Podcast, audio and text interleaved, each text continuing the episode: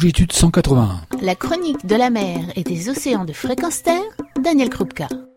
Bonjour à tous, nous retrouvons encore aujourd'hui et pour la troisième fois François Sarano qui continue de nous parler du programme Cachalot. Le programme Cachalot, c'est une étude qui est faite sur les cachalots de l'île Maurice à partir de photos, de vidéos. Il va nous expliquer un peu tout ça et puis surtout il va nous expliquer comment on arrive à identifier des cachalots qui sont de grandes masses que généralement on voit en surface et qu'il nous est euh, difficile en fait d'approcher d'une part et d'autre part de reconnaître car tout se ressemble finalement sur l'eau.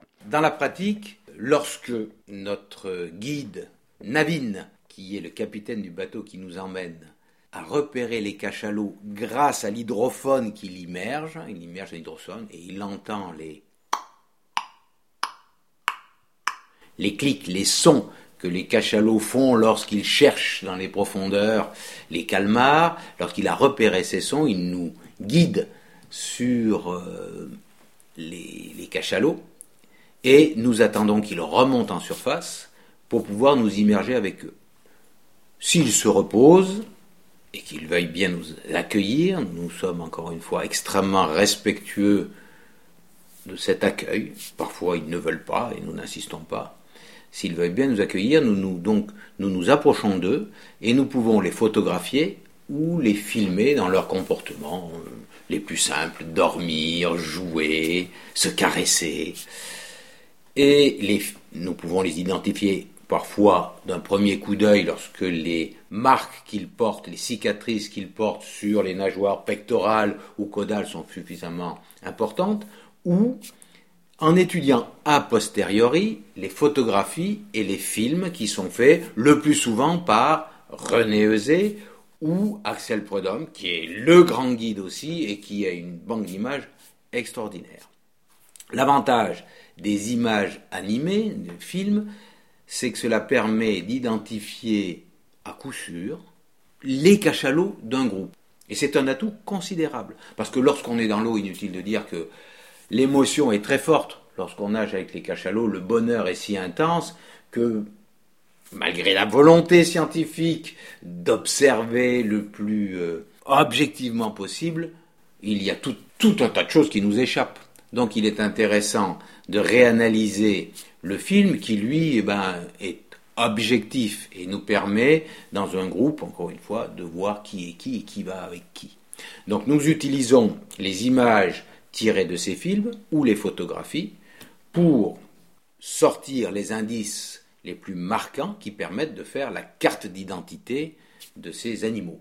Et nous avons donc aujourd'hui une soixantaine de cartes d'identité qui donnent les cicatrices qui permettent de reconnaître l'animal, le sexe de l'animal, l'âge parfois approximatif. Quand ce sont des adultes, il est très difficile de connaître l'âge, mais quand ce sont des jeunes, il est plus facile de savoir si ce sont des nouveau-nés. Là, c'est très facile, hein, lorsqu'on les, on les voit nouveau-nés à moitié fripés et tout, euh, on, on se dit qu'il a quelques jours. Comme on a une idée de la vitesse de croissance des animaux, on sait qu'un animal qui fait 4 mètres et demi, ben c'est un bébé. Un animal qui fait 5 mètres, 5 mètres 50, il a déjà un an. Un animal qui fait 7 euh, mètres, il a 7, 8 mètres, il a 3 ans, etc., etc. Donc, on arrive à avoir une idée assez précise de la structure en taille-âge de la population que nous connaissons, qui n'est pas la population totale, hein, mais la population que nous connaissons. Et quand je dis connaissons,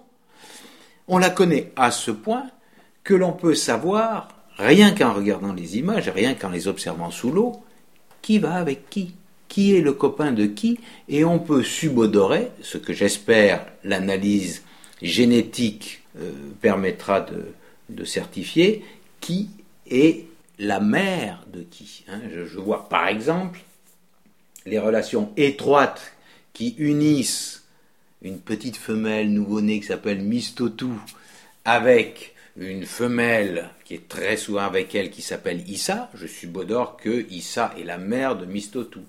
De même, Irène Gueule Tordue doit être la mère d'Arthur car ils sont vraiment très souvent ensemble. Ou de même, Lucie doit être la mère du jeune Roméo. Ça, encore une fois, l'étude génétique le confirmera. Et on va dire, mais c'est pas toujours le cas quand ils sont ensemble. Ben, pas du tout, pas du tout. Il se trouve qu'un même petit, un même bébé, peut être allaité par deux femelles différentes, peut être accompagné par des femelles différentes. Car la structure sociale des cachalots, une structure matriarcale très solide et très altruiste, fait que chaque femelle se sent la responsabilité de l'ensemble des jeunes. Surtout lorsque les mères de ces jeunes sont dans les profondeurs en train de chasser les calmars. Donc société matriarcale, altruiste, qui euh, s'appuie sur cette cohésion formidable au sein du groupe. Et cette cohésion formidable, elle se fait non seulement par des échanges de sons, de clics vocaux sonores extrêmement importants, mais par aussi des caresses formidables. Des caresses formidables. Des cachalots qui font 30 tonnes, 40 tonnes, les plus gros 50 tonnes, se rassemblent, tête contre tête, corps contre corps, et roulent les uns sur les autres et se caressent. Je ne sais pas ce qu'ils se disent, qu'on ne peut pas dire autrement, mais je suis sûr que c'est très important.